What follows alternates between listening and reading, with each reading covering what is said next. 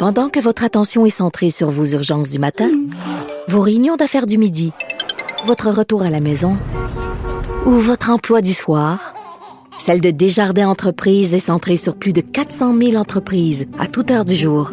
Grâce à notre connaissance des secteurs d'activité et à notre accompagnement spécialisé, nous aidons les entrepreneurs à relever chaque défi pour qu'ils puissent rester centrés sur ce qui compte, le développement de leur entreprise.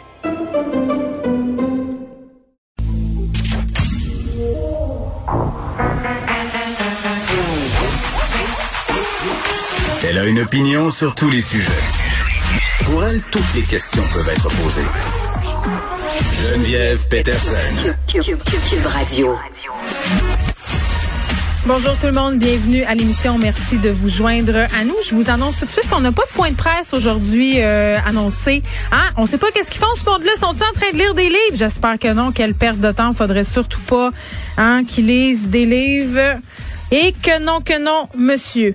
Bon, ça, donne le ton hein, du spectacle d'aujourd'hui, la mauvaise foi. Trop centre de ma démarche. Mais non, je blague, c'est pas vrai, vous savez. Euh, Commençons par le nombre de cas. Aujourd'hui, on reste euh, au-dessus de la barre des 1000 avec 1072 cas et 19 euh, malheureusement décès supplémentaires. On va aborder plusieurs sujets. Et on va avoir euh, la députée indépendante Catherine Fournier qui a déposé ce matin une motion à l'Assemblée nationale tout de suite après la période de questions sur l'objectification sexuelle des jeunes filles à l'école. Vous vous souvenez, là, on a on a beaucoup parlé de ça la semaine dernière, une, mobilisation qui a eu lieu dans des écoles secondaires, euh, principalement à Montréal et aux alentours.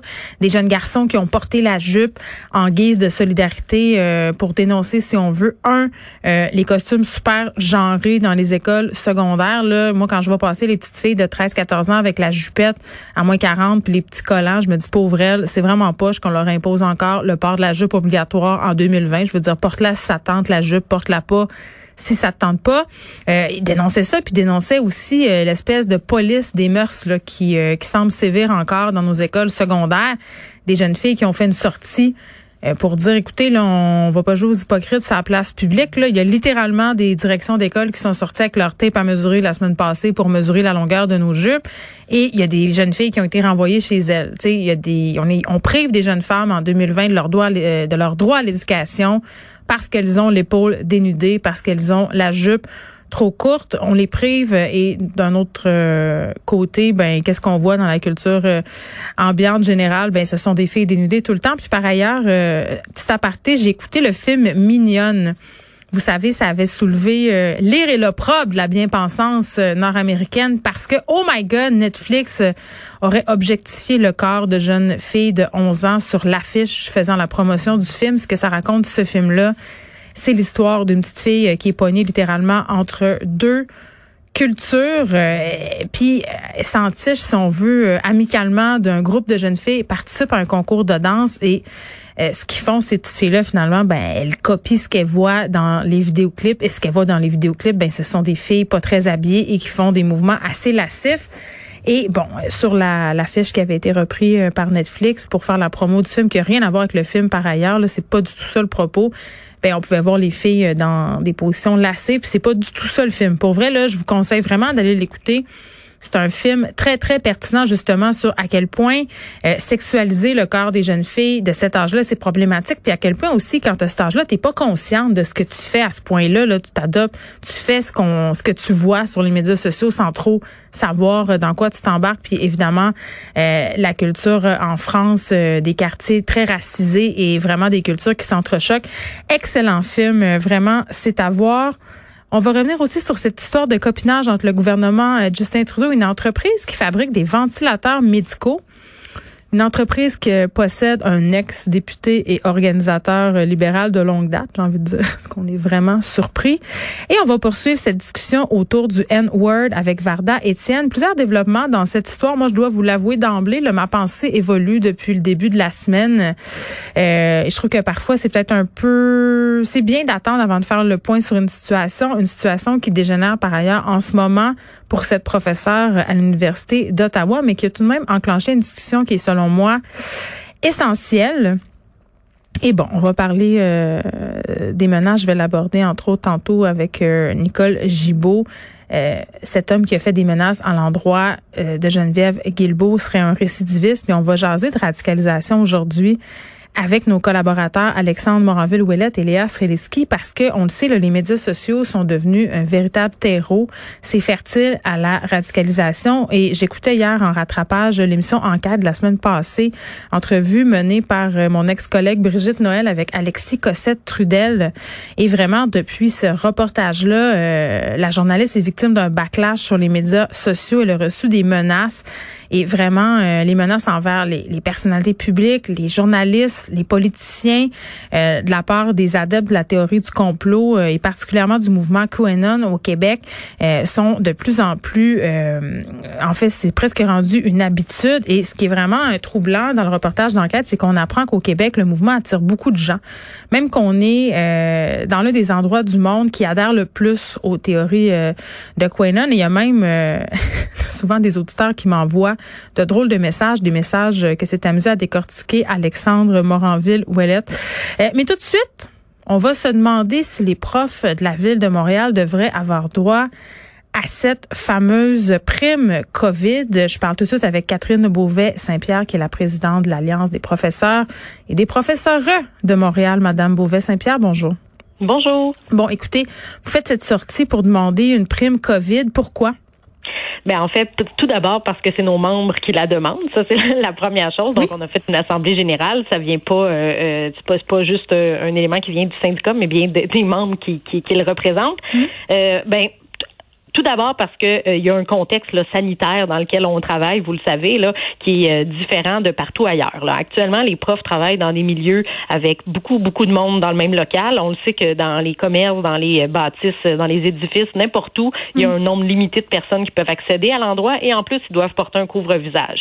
Dans les écoles, on a plusieurs classes où les élèves ne portent pas de couvre-visage, soit à cause de leur âge, soit certains à cause de, par exemple, de leur handicap ou de leur conditions euh, de, de, de santé. Donc, on a, on a ce contexte-là. On a des profs dans des classes avec, euh, vous le savez aussi comme moi, les écoles à Montréal euh, mal ventilées, euh, des fenêtres qui s'ouvrent pas, parfois pas de fenêtres. Donc, au niveau sanitaire, il y a quand même un risque à l'enseigner actuellement. Puis on le voit avec le nombre, nous, de cas qu'on voit. Oui, c'est 26, c'est 26 élèves par classe en moyenne, donc 26 bulles familiales. Puis il y a quand même des professeurs aussi qui se promènent d'école en école, Madame Beauvais-Saint-Pierre. Tout à fait. On a des suppléants aussi qui se promènent d'école en école. Donc, il y a le contexte sanitaire qui est là, qui fait que euh, on considère qu'on travaille dans un dans un contexte qui est assez hors du commun. Là, si on mmh. regarde toutes les autres mesures qui sont prises ailleurs. Et d'autre part, il y a au niveau de la tâche où la tâche est alourdie euh, euh, de façon exponentielle, je dirais, depuis mmh. le début de la de l'année scolaire. Et au niveau pédagogique, parce qu'on sait qu'on a des choses à rattraper pour l'an dernier. On a aussi à compenser pour, entre autres, les orthopédagogues. Bon, nous, on sait qu'on a certains orthopédagogues qui ont été réaffectés dans des classes, donc il y a des services qui ne sont plus donnés aux élèves, donc les titulaires doivent compenser pour ça aussi. Et à ça s'ajoute la désinfection. Là, on demande à des profs de désinfecter des locaux, de désinfecter du matériel parce que la pénurie à Montréal, euh, au centre de services, n'est pas juste là pour les enseignants, elle est là dans à peu près euh, tous les corps de métier. Moi, Madame Beauvais-Saint-Pierre, ce matin, euh, j'espérais bien vous parler. J'avais vu bon des textes dans les journaux par rapport à cette demande et j'ai appelé des professeurs de ma connaissance pour un peu sonder le terrain. Là. Puis bon, justement, il me parlait de cette tâche supplémentaire là, euh, me parlait puis corrigez-moi si je me trompe là, que ça leur prend quasiment une heure par jour, sinon plus, euh, juste le torchage là, euh, ce qu'il faut frotter, les précautions, les objets qu'il faut mettre en quarantaine parce que ça a été touché par des enfants. est-ce que est-ce que c'est des chiffres qui sont qui sont que vous entendez souvent? Oui, c'est ce genre de chiffre-là qu'on entend. ça dépend aussi de euh, du titulaire ou du prof euh, du secteur. Bon, si on prend par exemple, je pense que la tâche est, est euh, probablement la, la, la pire, c'est celle des spécialistes là, actuellement, parce qu'il y en a certains qui ont, ben, certains ont conservé leur leur, local. Donc, bon, on sait que les, les, élèves techniquement restent dans leur local, mais si on a par exemple un prof de musique qui a tout son matériel dans un local, il ne peut pas se promener avec tout le local. Donc, on a, il y a eu une dérogation pour ce pour pour ce genre de contexte-là, là, qui était prévu aux règles ministérielles. Là. Mm. Par contre, ça, ça implique que chaque fois que les élèves changent, de, donc s'il y a un changement d'élèves, euh, il faut que la désinfection se fasse donc de, toutes les surfaces qui sont touchées par les élèves, donc qui pourraient possiblement contaminer. Mm. Mais là, il faut comprendre que des fois, entre deux, euh, entre deux groupes, des fois, le battement est de deux minutes là, au primaire. Là. Donc, il y a comme un, il y a du temps qu'on doit récupérer ailleurs, qu'on doit essayer de, de ben c'est ça, faut gratter dans le temps, mais tout ce temps-là, ben contrairement à ce que le ministre a répondu dans l'article de journal, non, notre temps supplémentaire n'est pas n'est pas rémunéré. Ben, c'était ma prochaine question parce que là, je me disais bon, euh, si vous avez de l'argent pour compenser. Ben en fait c'est ça, on n'a pas d'argent pour compenser, on n'est pas payé en temps supplémentaire. Euh, euh ben, je comprends pas pourquoi il dit ça le ministre Roberge alors. ben, c'est une excellente question. En fait, le seul élément pour lequel on est on est rémunéré, si je parle du primaire et du secondaire, le plus particulièrement, hmm. c'est pour ce qu'on appelle le remplacement d'urgence. Donc, le remplacement d'urgence quand on doit aller pendant une période où on était supposé faire de la tâche de nature euh, personnelle. Là, si on OK, mais le travail en, plus, là, tout ce qui vous est demandé en ce moment, là, de porter plusieurs chapeaux, de faire d'être à la fois un orthopédagogue, un concierge, un prof, un parent, ça, c'est, c'est pas payé. Non, ce n'est pas payé. Bon, euh, il y a ça, puis il y a aussi, je pense, un flou artistique aussi autour des élèves, euh, pas qui sont en enseignement en ligne, mais qui sont chez eux en attendant d'avoir un, résultat de test COVID. Là, ça aussi, ça demande, je crois, euh, du travail supplémentaire euh, pour vos effectifs ça, c'est exactement ça. C'est l'élément que j'aurais pu nommer aussi tout à l'heure. Euh, on a des collègues qui nous disaient depuis le début de l'année, j'ai eu aucune journée où tous mes élèves étaient présents. Parce qu'on sait que quand un élève a des symptômes, il est en il doit rester à la maison, voir comment ça évolue. Des fois, c'est parce que le frère euh, a eu un diagnostic. Il y a toutes sortes de, de, de, de, cas qui peuvent faire que l'enfant reste à la maison. Et c'est pas prévu dans ce que ce que le ministre a appelé les seuils minimaux euh, d'enseignement. Donc, c'est pas prévu que euh, qu'il y ait un enseignement qui se fasse de manière virtuelle par un autre prof. Donc, c'est le titulaire aussi qui fait la, qui, qui doit faire le suivi. Là, comment c'est libellé, c'est très très flou. C'est c'est euh, euh, effectuer un suivi, mais là, qu'est-ce que ça veut dire? Ben, puis suivi pour un, c'est pas nécessairement suivi pour l'autre. Là, on a, peut avoir différentes définitions puis différentes façons de le faire. Exactement. Donc, il y a aussi ça. Puis bon, il y a des parents qui peuvent aussi être insatisfaits des fois du suivi qui est effectué, mais il faut comprendre que le prof fait sa semaine de travail euh, régulière. Puis je dis régulière entre guillemets parce qu'avec tout ce que je vous ai dit qui était déjà ajouté tantôt. Oui, puis avant, avant la pandémie, Madame Beauvais, Saint-Pierre, c'était déjà une discussion qu'on avait, là, la surcharge de travail des profs. Ben voilà. Fait que tu sais là on, on, on, vivait avec une surcharge.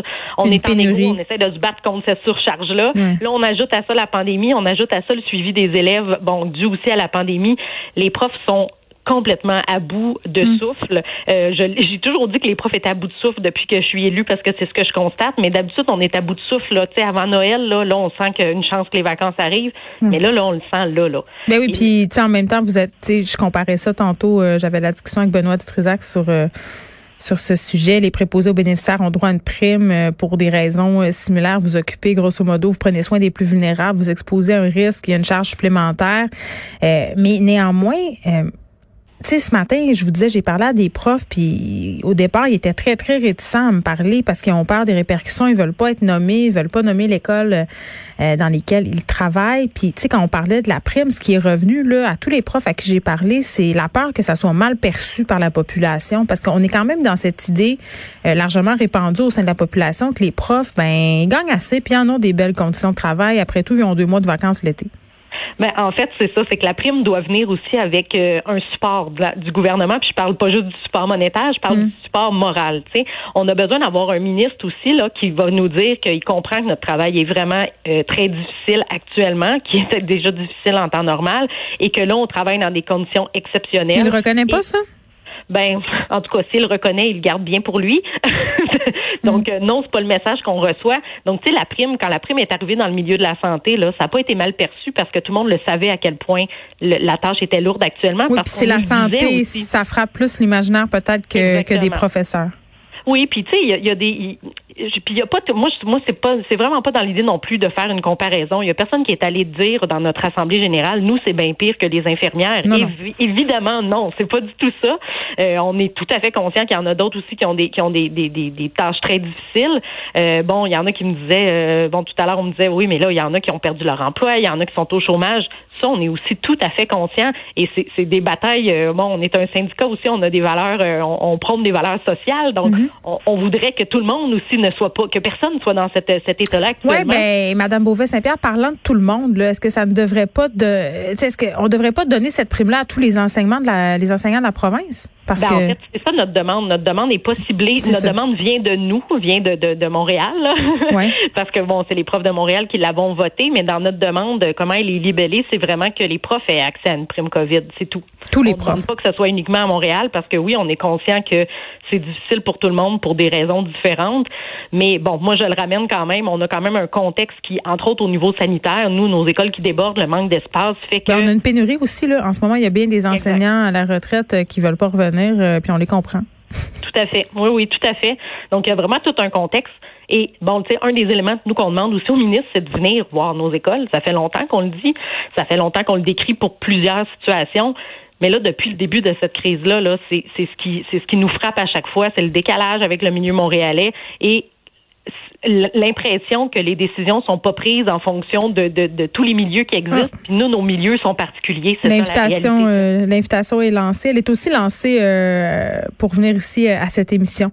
Catherine Beauvais Saint-Pierre, merci, qui est présidente de l'Alliance des professeurs et professeurs de Montréal.